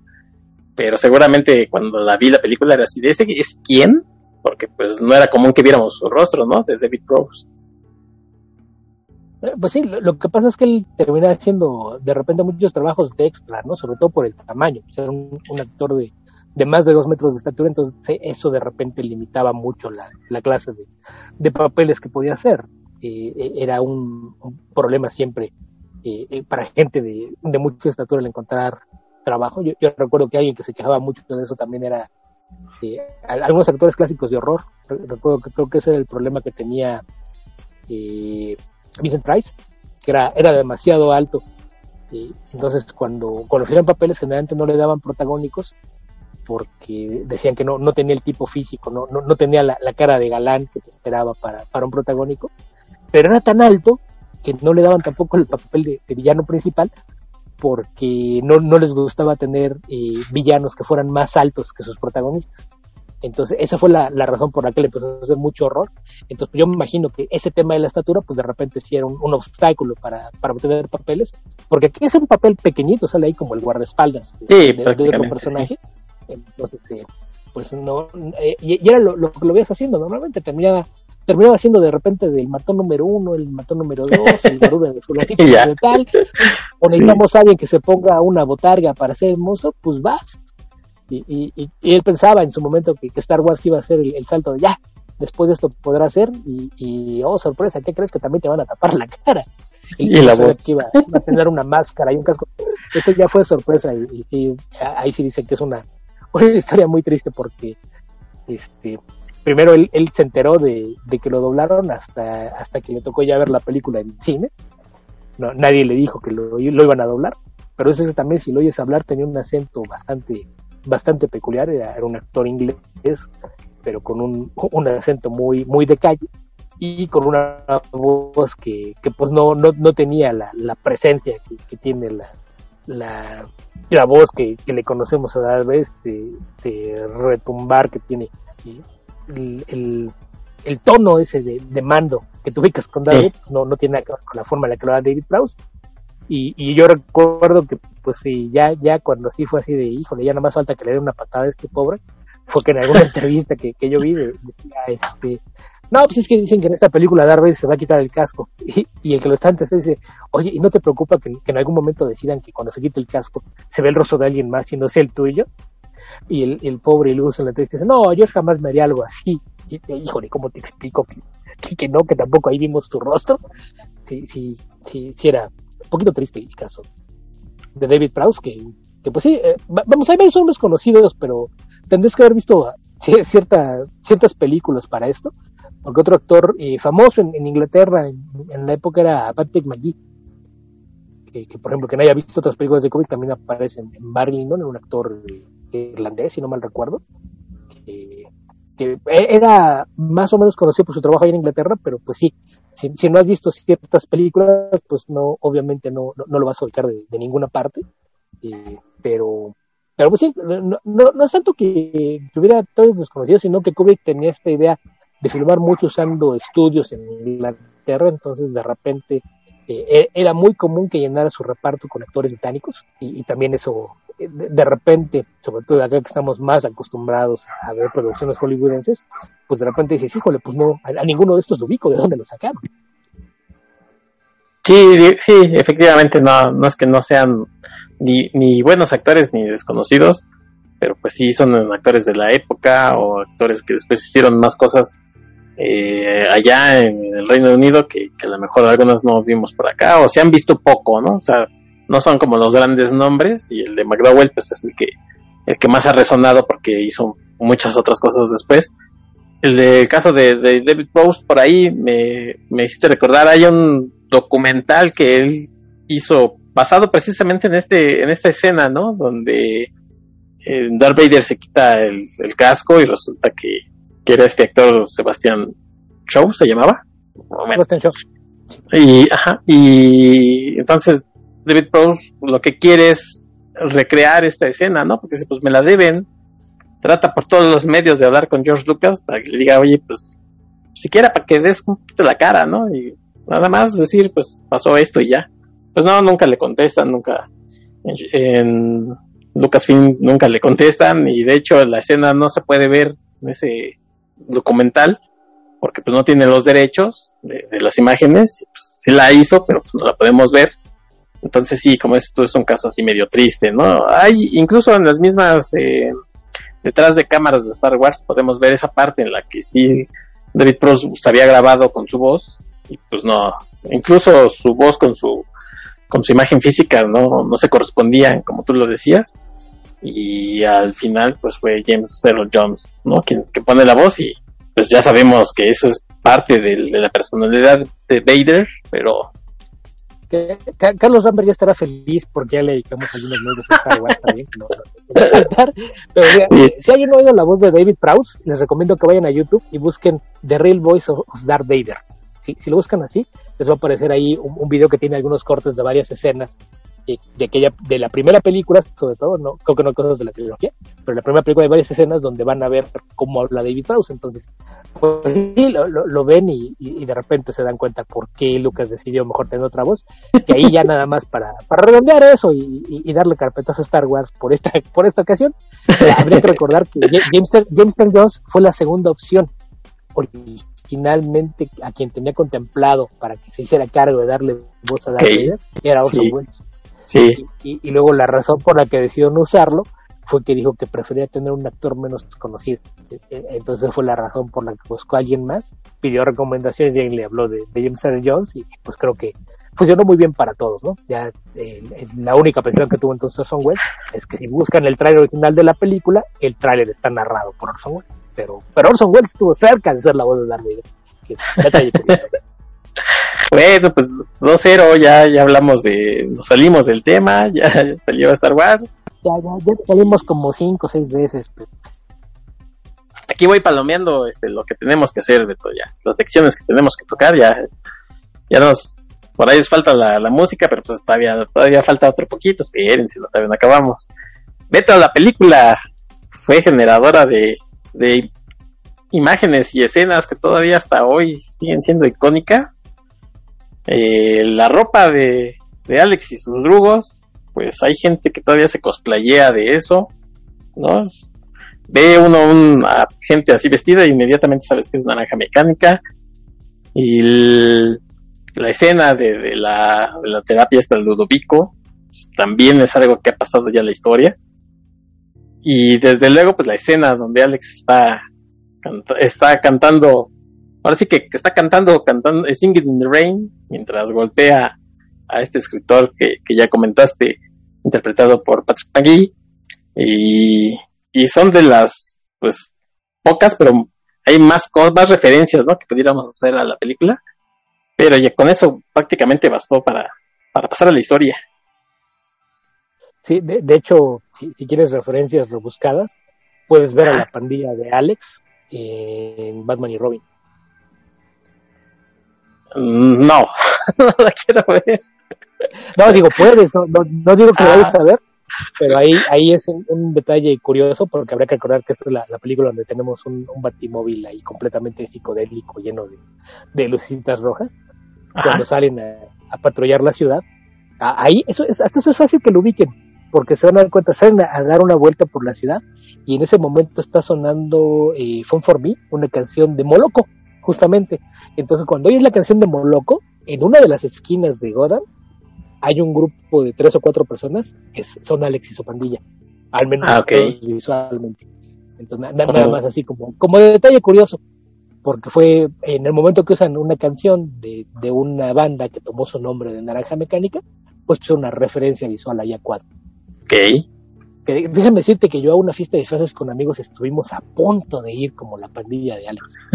Ya, ya, ya, luego- ya teníamos, ya teníamos las pestañas postizas, ya habíamos conseguido unos este, suspenders para, para y- el traje, ya habíamos conseguido veroles desechables blancos, entonces estaba todo listo, y la parte que nos complicó fueron los bombines, que que es lo más fácil de todo. Pues sí. No, no, no- no- no podíamos conseguir los bombines a tiempo, a menos que los compráramos, y dijimos, "Ah, no, será para otra ocasión. Oh, Estuvo cerca, pero no, no lo hicimos. ¿Qué tan caros hubieran salido ahí en el centro? Hay, hay varias casas de esas donde venden Ya. sombreros. Nos traicionaba el, el, el tiempo, porque ¿El también tiempo? La, la otra opción era buscarlos a la lagunilla. Que también con, con Francisco Espinosa, en, en alguna ocasión, discutimos varias veces la posibilidad de ir como los Blues Brothers a alguna fiesta. Y, y, y- y también no, no, no, no, no, no, no- nunca, no- nunca tuvimos la paciencia para ir a buscar los, los sombreros y los trajes a, a juego para hacerlo. Nada más tenían los lentes, ¿no? Ah, lo, los niños eran lo de menos. Y, y el, swag ya lo teníamos, pero, pero sí. La, la, cosa es que pues no nada más era, pues sí, los, dos de traje, sino que el chiste es que fueran a, a juego, ¿no? Tenían que, que, ser iguales los, dos trajes y los dos sombreros y, y, nunca, nu- nunca nos hicimos hacer la, la búsqueda para intentarlo, pero creo que, creo que hubiera sido divertido. Quien, quien nos conozca físicamente a, a, a Paco y el servidor probablemente pues sí, sí, eso pudo funcionar. Ahora ya no podré quitarme esa imagen de la mente cuando los vea. Ya, ya, ya tendrás algo para masticar en tus ratos. Sí. Sí, oye, y bueno, pues esta imagen del, del- de Alex y sus, y sus cuates, pues golpeando al escritor y, y violando a la esposa, que además eh, es algo de esas cosas curiosas que pasan, no muy no es muy común que pasaran con Kubrick, porque al parecer Kubrick ya había habían ensayado la escena y pues algo le faltaba, algo no, no le cuadraba. Parece que se acercó con Malcolm McDowell y le dijo, oye, pues mientras los golpeas, bailate algo, tararea algo. Y lo único que se le ocurrió a Malcolm McDowell fue Singing in the Rain. Al final le gustó a Kubrick y dijo, pues ni modo, va a tener que pagar. Que no era muy común que lo hiciera, ¿no? Así de, no, si puedo hacer otra cosa, lo hago. Tuvo que desembolsar lana para los derechos de la canción. Que por ahí dicen que Jim Kelly no estuvo muy feliz que se le relacionara con, con esa escena. Obviamente su, su canción, que era toda alegría, si ustedes han visto cantando bajo la lluvia, es una, un musical ¿no? romántico. Y resulta que era ahora asociado con esto. Bueno, pero pues eh, eh, es que si, si la idea es que te vas a quejar de que sientes que tu canción no, no va a tono con lo que está pasando en pantalla, ¿qué crees que hubiera pensado Ludwig van Beethoven? Ah, bueno, Beethoven se hacía sordo ya, no pasaba nada. Hizo como que no oyó nada. Que además es algo que me gusta mucho en el, en el libro y en, el, en la película. Pero en el libro, pues obviamente, este, le habla con mucha familiaridad. Estamos acostumbrados a, a todos estos clásicos, decirles, pues, no sé, estamos, nos referimos a Kubrick, ¿no? No decimos el señor Stanley, y lo mismo pasa con la gente de la música, no decimos eh, Ludwig van o no decimos este Wolfgang, eh, sino decimos Mozart, decimos Beethoven. Y, y, Alex es así como, como si fuera muy familiar con ellos, ¿no? Y, y les habla así de Ludwig van y por ahí habla, dice de Félix M. Es, de, es del Lovely Ludwig van. Sí, sí, sí. Sí, eso, eso me gusta mucho, ¿no? Que es la forma en la que se refiere a estos grandes. Es como muy familiar, como si fueran sus amigos prácticamente. No, si después de ver a Amadeus tú no te referiste alguna vez a Mozart como Wolfie, no, no, no te diría que lo siente en tu juventud, ¿sabes? No, nunca me refería a él, pero sí, sí me acordaba de su risa y, y me sacaba de onda. sí. sí. Que luego siempre que oigo a, a Mark Hamill riéndose como Joker, digo, pues con razón lo hizo. Creo que Mark Hamill lo hizo en, en el teatro y buscó hacer la película, pero pues, le dijeron, no, mano, porque tú eres Luke, entonces mejor vamos a conseguir a alguien más, pero pues es la misma risa de, de como esto de Wolfie, de Amadeus con la de Joker, ¿no? Prácticamente. Muy similar, sí. Y, y bueno, pues en la película pues, se oye mucho, ¿no? Se oyen, se oyen otras cosas por ahí, este, eh, la de Guillermo Tell, la abertura de Guillermo Tell, si no mal recuerdo.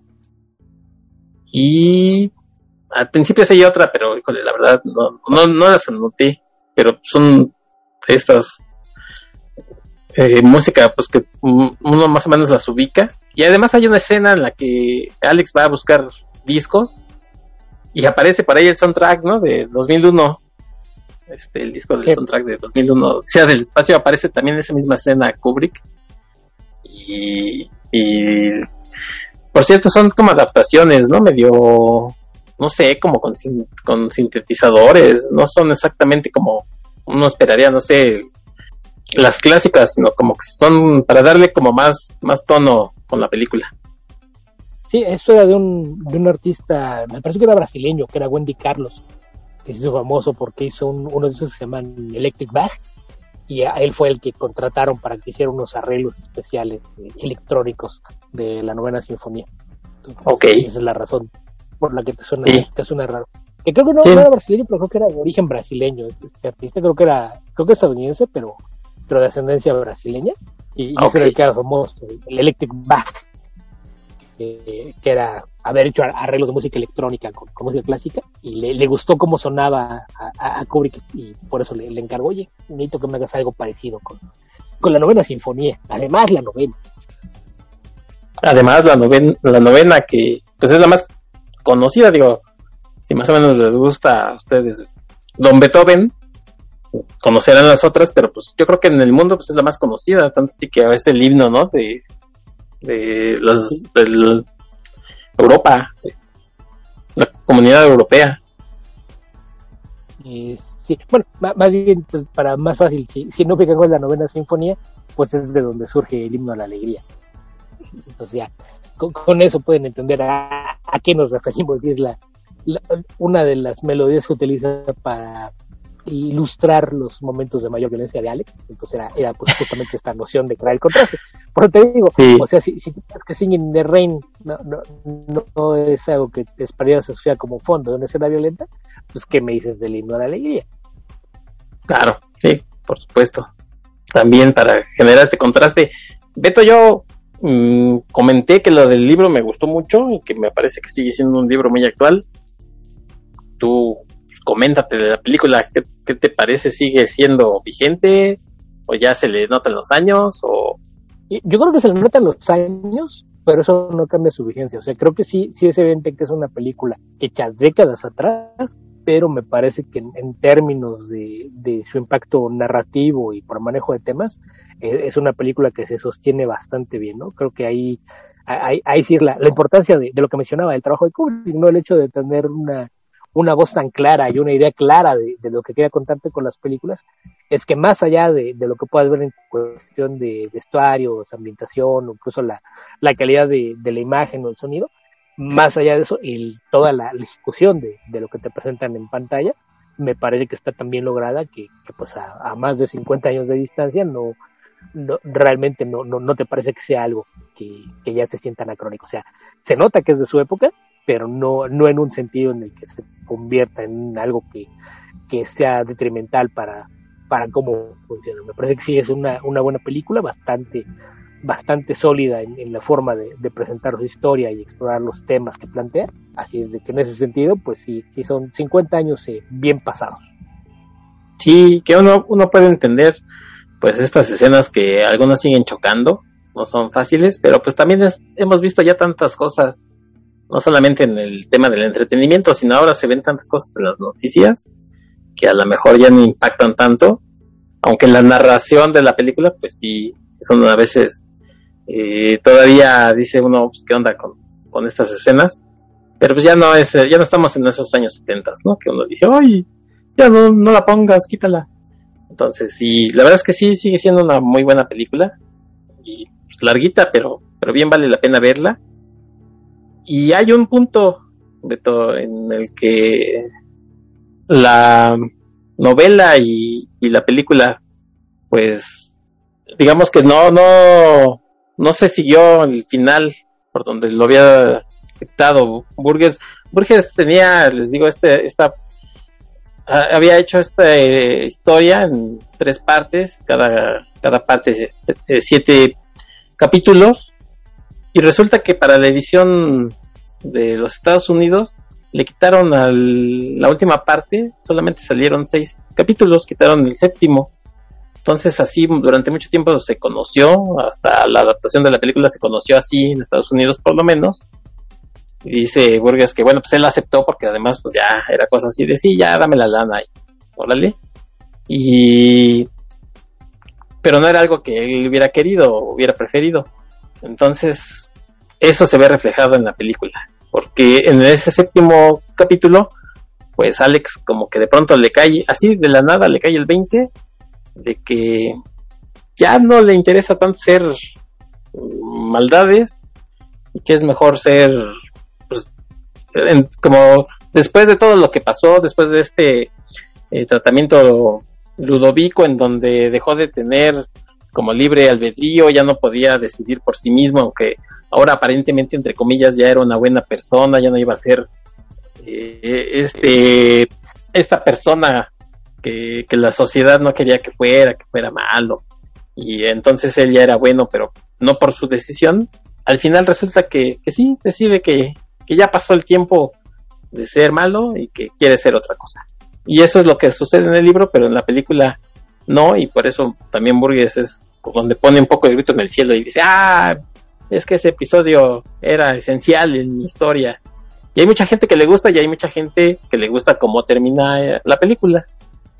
No sé, no sé tú, Beto. Aquí, aquí el tema fue que la edición estadounidense, los editores le dijeron que el, mercado americano era distinto y que sentían que, este último capítulo, que si, digamos que la redención de Alex, sentían que, que, era algo que no iba a ser bien recibido por el público, ¿no? Querían un final más oscuro entonces lo cortan en el penúltimo capítulo, donde nos quedamos en, que eh, después de, que le dan mala publicidad al gobierno, eh, pues estos deciden echar para atrás la, terapia de aversión y termina siendo otra vez una persona que responde de forma inmediata a sus impulsos violentos. Entonces era, era terminar con, con este final oscuro en el que, vuelve a ser el, mismo personaje que conocíamos al principio. Y lo, lo, convencieron de que pues eso era lo que iba a hacer con el mercado americano. Él, decía, pues ok, mi libro ya, y la gente que me interesaba que lo leyera, ya lo hizo, pues qué, qué diablos. Si estos tipos dicen que, que la gente en Estados Unidos le, le gustan las cosas distintas, pues está bien, que hagan lo que quieran. El tema está en que, pues, una cosa era el libro, que, él decía, pues, de todos modos, sea como si existe una versión que, que tiene mi, mi historia completa, si a alguien le interesa, pues puede buscar una copia de esa edición y nos quitamos de problemas, pero el, el tema es que cuando Kubrick eh, empezó a realizar la adaptación, pues tomó como base la, la, versión americana, incluso en alguna entrevista él dijo, no, yo ni sabía que había un capítulo extra.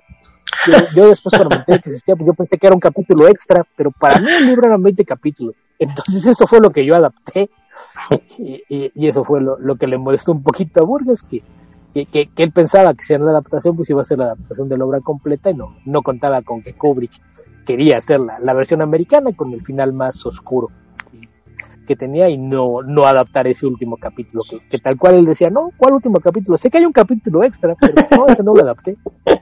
¿A quién se le ocurrió poner eso? Yo lo que leí nada más que acababa ya. Sí. Ese Kubrick, luego, ¿por qué no lo quiere? Después me enteré, me enteré que había un epílogo, ¿por qué no me dijeron? Eh, en aquel entonces no había escenas postcréditos, sino a lo mejor lo hubiese puesto como una escena postcréditos. Ándale, final alternativo, pero no, no creo.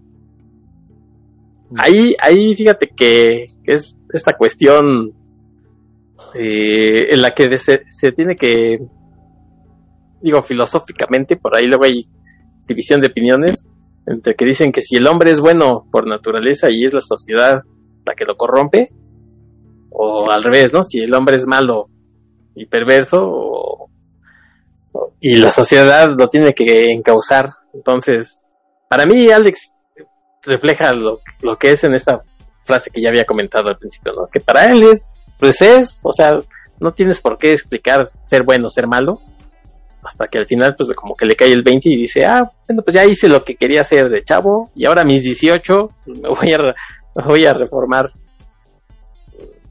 Es una cuestión filosófica.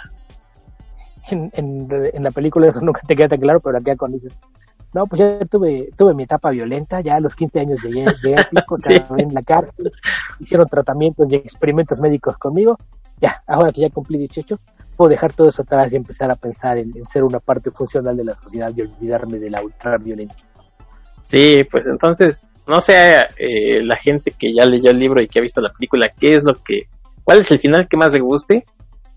A mí, cada, ahora sí que cada, cada cosa como es su estilo, la película me parece bien y el libro me parece bien, no, no, no tengo como una preferencia, así es que no me hagan elegir, no voy a elegir. Beto, te paso la pelota.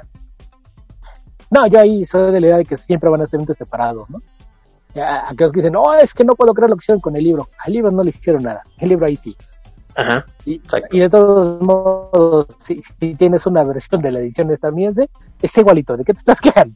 Pero, pero pues vamos, a, fin de cuentas, eso, yo creo que ahí el, el, entender que adaptación no implica traslación, ¿no? ¿no? No estás tomando la historia para llevártela directamente a otro género y, y a fin de cuentas es un, una obra de, de alguien más eh, en este caso, vuelvo a lo mismo, Kubrick es uno de esos directores que sí me parece que de repente debes tenerlo presente como una, es alguien con una voz de autor, tiene una forma muy particular de, contar las historias, entonces la, película es fiel a lo que él quería hacer y tiene un final que, va de acuerdo a, su visión de las cosas, ya que esta no, no coincida con, la visión del escritor y originador de, de la historia en su primera forma, pues ella es un tema aparte, pero me parece que, que ambas versiones tienen sus, sus fortalezas, ¿no? más allá de, las similitudes o diferencias que hay entre, entre ellas, me parece que las dos eh, valen mucho la pena eh, por separado y, yo incluso agradezco que, podamos tener dos versiones que te permitan de repente contraponer algunos puntos o, discutir sobre las virtudes o, defectos de preferir eh, cierto enfoque sobre el otro. Sí, sí, sí, totalmente de acuerdo contigo. Ya personalmente yo soy de los que sí creen que el que el hombre es bueno por naturaleza y que la sociedad es la que está fregada, que hace al hombre pues, que haga cosas malas o los que llamamos malo, malo bien, pero bueno, eso ya es otra cuestión personal. Y bueno, pues ah, ahí está el comentario de, Naranja Mecánica. Hay, e, esta es una historia que la verdad se puede ver desde muchos ángulos, se puede ver desde lo social, desde lo psicológico. Insisto, sigue siendo una, una historia entretenida y además vigente. Así es que si tienen oportunidad, pues un rato, dependiendo de su velocidad de lectura, pues es una historia que, que se lee rápido. Así es que si tienen chance de volverla a leer o de leerla por primera vez, yo sí se las recomiendo ampliamente. Sí, que es, eh, vamos, ya habíamos comentado que es un libro bastante breve, entonces ya dependiendo de, de, qué tan rápido lean, pues es algo que sí les va a tomar más tiempo que, que ver la película, obviamente, pero eh, sobre todo yo creo que si les gusta la película, sí sería a lo mejor un, experimento interesante, que le echen un vistazo al libro, que, que, vean las diferencias y cómo se, se interpretan de distinta forma eh, muchos de, de, los puntos y temas que trata. Me parece que es un algo que de forma complementaria funciona bastante bien, pero, pero yo sí les recomendaría que le echen un vistazo al libro. La verdad es que es, es una historia que vale mucho la pena, más allá de, de si son fans o no, no de la película creo que la forma en la que explora los temas y, la forma en, la que está escrita es algo que, que hace que valga la, pena verla, eh, considerándolo como un ente separado, pero complementario a, lo que vimos en, el cine. Entonces, si, si no lo han leído, yo la verdad es que sí les recomiendo que le echen un vistazo. En eso se, llevan una sorpresa y, y descubren eh, una versión distinta de, de, la historia que ya conocían, que, les puede a lo mejor eh, hacer que cuestionen algunos de, de los puntos de algo que ya conocían. Bueno, exactamente. Y después de, de Gorobar, de la naranja mecánica, déjame, voy al glosario, ya no me acuerdo. ¿Cómo es el Natsat? a lo mejor ya no, porque me voy a tardar. Pues ya estuvimos aquí platicando de, la naranja mecánica y vienen algunos recordatorios para que puedan ustedes seguir a Beto, seguirme a mí, seguir a De la Ciencia de la Visión. Es la verdad, muy importante que nos dejen sus comentarios. Beto, ¿dónde la gente te puede leer?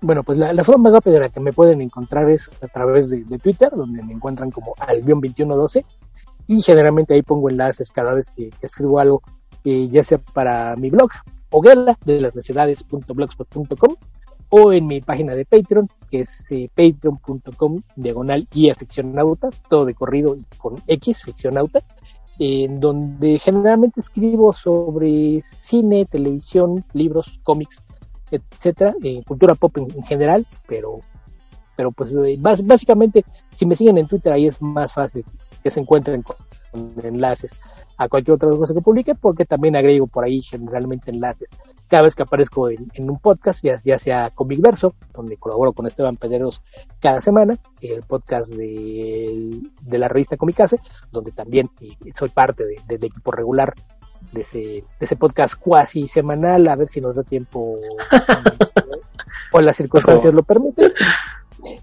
así como mis apariciones regulares por acá, o de repente andar de metiche invitado en los podcasts de algunos otros amigos.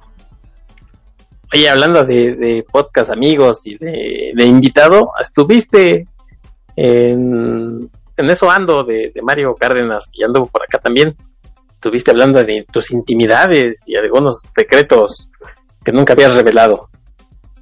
No, no, sé si nunca, porque la verdad es que ya, saben que a si me dan cuerda no me callo, entonces, tanto así como que nunca había revelado, pues creo que no. A, lo mejor eh, no, no los había revelado todos juntos en el mismo lugar, pero pues sí, ahí, a Mario se le ocurrió que se iba a hacer una entrevista sobre cómo fue que, me involucré en, algunos temas. Sobre todo él, está muy metido en esta idea de la creación de contenidos, que a mí sigue siendo un término que no, me agrada demasiado, es decir, que, que creas contenido porque pues no se trata de rellenar envases, pero, pero pues ahí hablamos un poquito de, de, cómo fue que, que abrí mi primer blog, por qué empecé a poner cosas ahí, cómo fue que empecé a, hacer podcast, eh, etcétera, y, tocamos por ahí de refilón algunas de las cosas que he hecho como traductor, como escritor o como editor, entonces pues pues creo que salió una, una plática eh, curiosita y, bastante variada, con, bastantes anécdotas. que, es algo que no, no, no lo hago de forma intencional, pero a veces es algo que dicen, me recuerda alguna anécdota o situación. Bien, pues ahí la gente te puede esluzar un malenco tiempo para que te conozcan pues más. Así es que en eso ando de Mario Cárdenas. Búsquenlo también en todos los canales de, podcasting. Por ahí anda el muchacho. Ya saben que le gusta también hacer esto del, podcasting. Y bueno, pues síganos en, de la ciencia de la ficción en Twitter, en Facebook. Si pueden suscribir en cualquiera o en dobletear, pues total, es gratis. Ustedes no se preocupen. Eh, ya sea en Spotify, en Evox, en Amazon Music. Denle seguir, no les quita nada. Y al contrario, pues nos ayudan a nosotros a que más gente también se entere. Muchas gracias a la gente que nos escucha y que con sus comentarios hace que, a lo mejor más gente se entere de, de, este proyecto que me acompaña cada semana uno de mis amigos a, a platicar ya sea de películas, de libros, de, series de televisión, de lo que salga en la semana. Así es que yo les agradezco mucho que nos hayan escuchado. Y pues vamos a cerrar esto con, con musiquita, desde luego, no podía ser de otra manera. Vamos a escuchar a Lovely Lovely Ludwig Bank. Vamos a escuchar la novena sinfonía completa, no se vayan, siéntense, son 50 eh, minutos, ¿Beto? algo así. Bueno, pues 60 minutitos, por favor, no le caben. nada, ¿cómo creen? Ya seguro más de uno de haber dicho, oye, este loco. No, no, ¿cómo creen?